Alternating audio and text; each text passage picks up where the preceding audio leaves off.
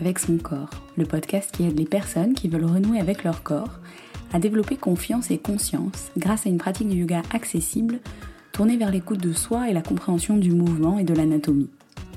Je m'appelle Léa, je suis professeure de yoga et j'ai la conviction forte qu'en développant une meilleure conscience corporelle, en apprenant à se connaître, à se comprendre et à s'écouter, il est possible de développer une relation bienveillante et autonome à son corps. Pour cela, je vous partage l'état des connaissances sur le sujet, ainsi que des pratiques concrètes pour gagner en conscience et confiance dans votre corps. C'est parti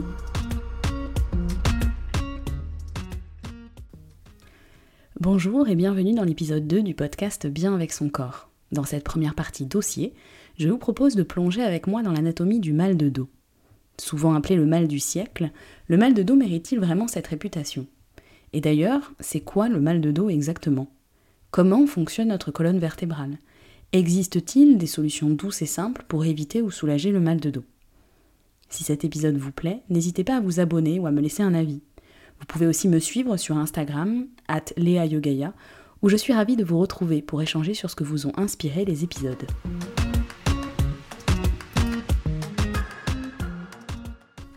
Au moment où je me décide à rédiger cet épisode, figurez-vous que j'ai mal au dos. J'ai probablement dormi de travers le week-end dernier, et je n'ai certainement pas assez dormi. Et j'ai maintenant un affreux mélange de torticolis, de contractures, partant de l'omoplate gauche et remontant tout le long de mon cou.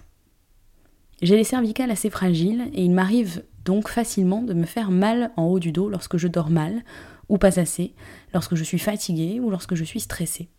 C'est d'ailleurs une des raisons pour lesquelles j'ai repris le yoga lorsque j'avais 24 ans et que j'avais une carrière de jeune cadre dynamique à Paris. Maintenant, je suis prof de yoga et j'ai constaté que beaucoup de mes élèves me disent avoir des douleurs dans le dos. Alors j'avais envie de décortiquer avec vous ce mal du siècle, comme on l'appelle parfois, qu'est le mal de dos. Au Canada, des études récentes placent le mal de dos dans les problèmes de santé chroniques les plus fréquents. 4 adultes sur 5 en seront victimes à un moment dans leur vie. En France, on considère que le mal de dos génère chaque année entre 4 et 5 millions de consultations. Alors c'est quoi exactement le mal de dos et mérite-t-il vraiment cette réputation de mal du siècle? Une partie de ce que je m'apprête à vous raconter dans cet épisode provient des connaissances que j'ai acquises notamment grâce au kiné Major Mouvement, créateur de contenu sur YouTube et Instagram. Je ne peux que vous conseiller ses livres, particulièrement le dernier, Le grand guide pour soigner vos douleurs, si vous voulez approfondir ce sujet. Évidemment, je me dois aussi de vous faire une précision importante. Je ne suis pas médecin ou professionnel de santé, et cet épisode ne vous dispense donc absolument pas d'aller voir un médecin avant toute chose si vous avez des douleurs au dos. Ensuite, des séances chez un kiné, couplées à la pratique d'une activité physique régulière, variée, complète, pourront vous accompagner pour les soulager ou les éviter à l'avenir. Avant de définir ce qu'est le mal de dos, je vous propose de démarrer par un tour d'horizon du fonctionnement de notre dos, et donc de la colonne vertébrale.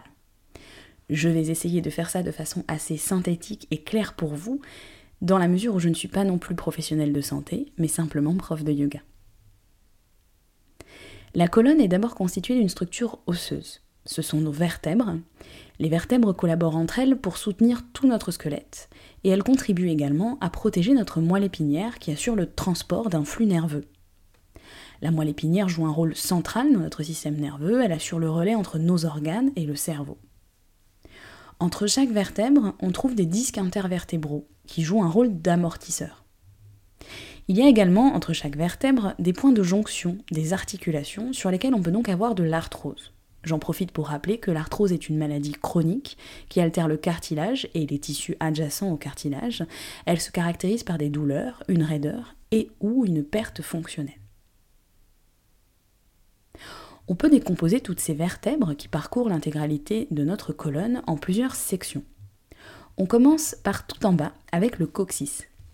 Il est constitué de 4 à 5 petites vertèbres soudées entre elles. C'est un vestige de notre queue de mammifère. Ensuite, juste au-dessus, se situe le sacrum, encastré entre nos deux os du bassin. Vous pouvez sentir votre sacrum. Pour ça, vous pouvez toucher le bas de votre dos, ressentir peut-être deux grosses boules le sacrum est situé entre les deux. Il s'agit de la partie plate du bas de votre dos et du haut de vos fessiers. À présent, en remontant sur le bas du dos, jusqu'à peu près au bas de nos côtes à l'arrière, se situe la partie lombaire de notre colonne, avec cinq vertèbres lombaires. Ensuite, chacune de nos côtes sont reliées à 12 vertèbres dorsales qu'on appelle aussi vertèbres thoraciques. C'est la zone du milieu du dos, depuis environ la pointe des omoplates jusqu'à la base du cou et le dessus des épaules. Enfin, nous arrivons sur la partie cervicale de notre colonne, constituée de 7 vertèbres cervicales qui vont jusqu'à la base du crâne. Il faut comprendre que, comme toute articulation dans notre corps, les vertèbres disposent de degrés de mobilité différents en fonction de leur rôle dans le mouvement. Les cervicales sont par exemple très mobiles, mais donc plus fragiles. Vous pouvez avec votre cou faire des mouvements de rotation, de flexion vers l'avant, d'extension vers l'arrière, d'inclinaison, dans des degrés relativement importants. Côté vertèbres thoraciques, celles du milieu du dos, elles sont un peu moins mobiles, notamment en extension vers l'arrière, ce qui fait que les ouvertures de cœur en yoga, mais aussi les torsions, ne sont pas toujours évidentes à placer correctement dans cette zone, alors que c'est bien celle-ci qu'on cherche à mobiliser. Enfin, les vertèbres lombaires sont particulièrement fortes. Elles doivent absorber les chocs car situées en bas de la colonne. Elles ont des degrés de mouvement beaucoup moins importants, excepté pour la flexion vers l'avant. C'est la raison pour laquelle, dans les postures de yoga généralement, on vise d'allonger le bas du dos lorsqu'on se penche vers l'avant dans une posture. Côté muscles, on en retrouve des profonds et des plus superficiels, comme dans toutes les grandes parties de notre corps. Les muscles profonds, de façon synthétique, sont les muscles qui nous permettent de stabiliser notre posture. Ils sont nommés ainsi par opposition aux muscles superficiels, qui eux sont les muscles du mouvement. Les muscles les plus profonds de notre dos sont ceux qu'on appelle les muscles paravertébraux et les érecteurs du rachis. Le rachis, c'est un autre mot pour désigner la colonne vertébrale. Ce sont donc eux qui permettent à la colonne de s'allonger et surtout d'être stable, particulièrement entre les vertèbres. Ensuite, on retrouve des muscles superficiels qui sont par taille décroissante les suivants. Le grand dorsal qui couvre les deux tiers de notre dos. Les trapèzes qui démarrent dans le cou et descendent jusque dans le bas de notre colonne thoracique. On peut les avoir légèrement contractés si on a tendance à monter un petit peu les épaules vers les oreilles sans avoir les bras au-dessus de la tête. Ensuite, on a les rhomboïdes qui s'insèrent entre nos omoplates. C'est eux qui permettent de les éloigner ou de les rapprocher l'une de l'autre. Puis les petits dentelés qui permettent d'abaisser les côtes du bas et qui jouent donc un rôle important dans l'expiration. Enfin, il y a un autre groupe de muscles importants auxquels on ne pense pas forcément lorsqu'on parle du dos, ce sont les abdominaux. Je ne vais pas vous les détailler dans cet épisode, mais du plus profond au plus superficiel, on trouve le transverse, les obliques et le grand droit. Bien qu'ils soient situés à l'avant du buste, donc antagonistes des muscles de notre dos, ils sont indispensables pour le maintenir droit et ils entrent en jeu particulièrement le transverse dans le maintien de notre posture.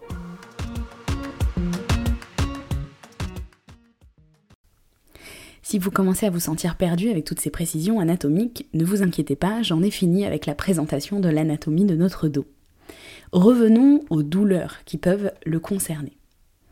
Dans le livre que j'ai déjà cité de Major Mouvement, sont répertoriés 55 mots les plus fréquents des pieds à la tête. Major Mouvement propose à chacun de ces mots un traitement idéal à suivre de chez soi pour les soulager et se reconstruire. On parle par exemple de tendinite, de lumbago, de sciatique, de hernie, d'entorse, euh, qui sont des blessures, des douleurs qui peuvent un jour toutes et tous nous concerner et qui dans 95% des cas, selon lui, peuvent être soulagées rapidement. Et le premier chapitre de son livre est consacré, vous l'aurez deviné, aux douleurs de dos. Comme il le dit bien, il n'existe pas un mal de dos, mais des maux de dos. Cela saute aux yeux d'ailleurs dans l'arbre décisionnel de son chapitre, qui vous aide à définir plus précisément ce que pourrait être votre douleur.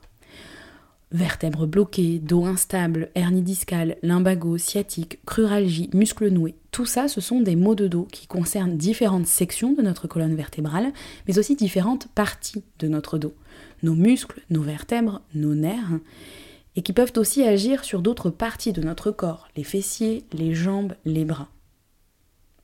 Alors, difficile de vraiment définir le mal de dos.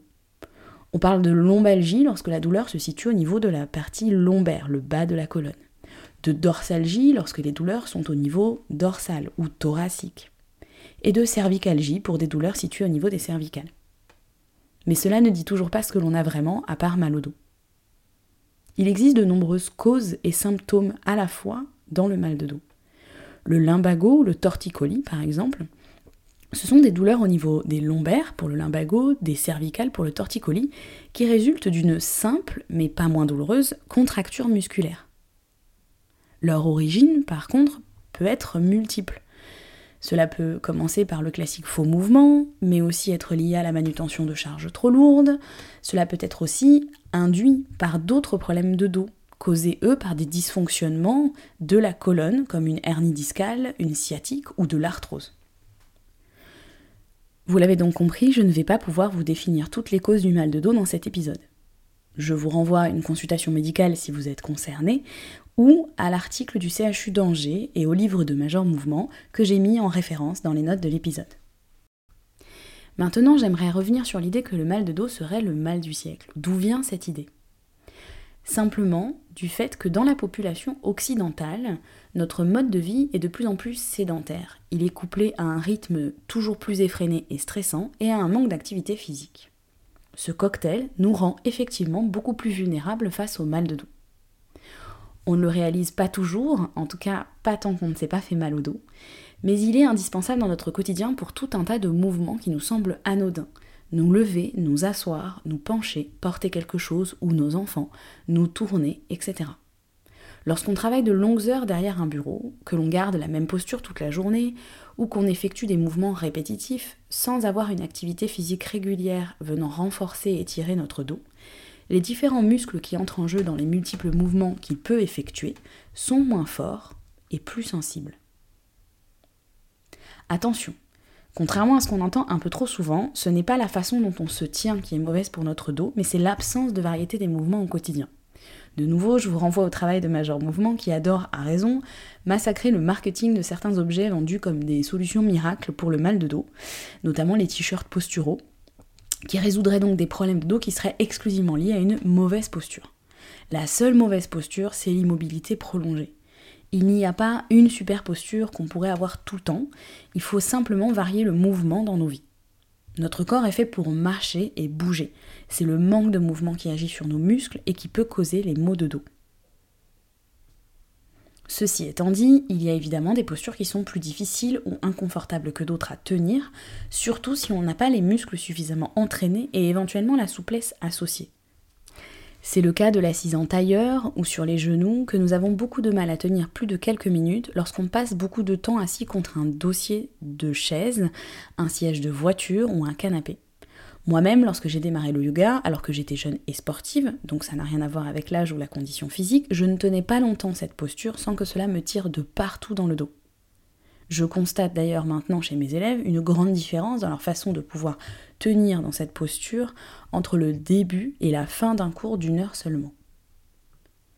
On passe beaucoup de temps au quotidien sur des chaises, dans notre voiture, sur notre canapé, et si on ne fait pas un peu d'activité physique au quotidien, nos muscles du dos et des abdos vont être impactés et potentiellement moins bien faire le travail.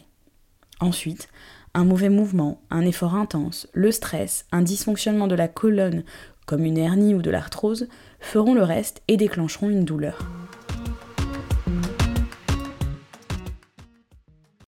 Il est donc primordial d'amener du mouvement dans toutes les zones qui entrent en jeu lorsqu'on parle de notre dos. Le sport, de façon générale, est indispensable pour la santé, mais tous les sports ne se valent pas lorsqu'il s'agit de renforcer et d'étirer les muscles de notre dos. Vous l'avez compris maintenant que nous arrivons vers la fin de cet épisode, il faut à la fois travailler ces muscles profonds et superficiels, les muscles du dos qui stabilisent et ceux qui génèrent le mouvement, ainsi que les abdos, particulièrement le transverse. Il faut également savoir ressentir et activer les différentes sections de sa colonne vertébrale pour pouvoir les mobiliser dans le sens des mouvements les plus logiques pour chacune, particulièrement la colonne thoracique qui est la moins évidente à isoler dans nos mouvements du quotidien. Évidemment, il n'y a pas que le yoga qui peut vous aider à diminuer ou prévenir les douleurs de dos, mais en travaillant les muscles profonds, en stabilisant la posture, en alternant des mouvements de renforcement et d'étirement qui vont dans l'ordre physiologique de ce que nos articulations sont censées faire, le yoga, particulièrement le hatha yoga, est une excellente pratique si vous avez des douleurs de dos. La natation, la gym douce et le pilate sont également des disciplines qui vont activer les bons muscles et les mouvements nécessaires pour renforcer votre dos en douceur. J'entends encore trop de personnes particulièrement autour de la soixantaine, qui deviennent un peu plus sédentaires, qui ne pratiquent peut-être plus autant de sport qu'avant, se plaindre de douleurs au dos en me disant je suis allé voir tel spécialiste pour qu'il me masse, me manipule ou m'étire, ça m'a fait du bien sur le coup mais j'ai encore mal. Et se plaindre éventuellement parfois même de la qualité de ce spécialiste. Les douleurs de dos, en, dehors de raisons médicales diagnostiquées par un médecin bien sûr, doivent se soigner et s'éviter sur le long terme par du mouvement adapté et régulier. Maintenant que vous savez tout sur la colonne, je vous rappelle de nouveau qu'une douleur doit d'abord donner lieu à une consultation médicale pour pouvoir avoir un diagnostic et éventuellement une proposition de traitement, y compris des séances chez le kiné.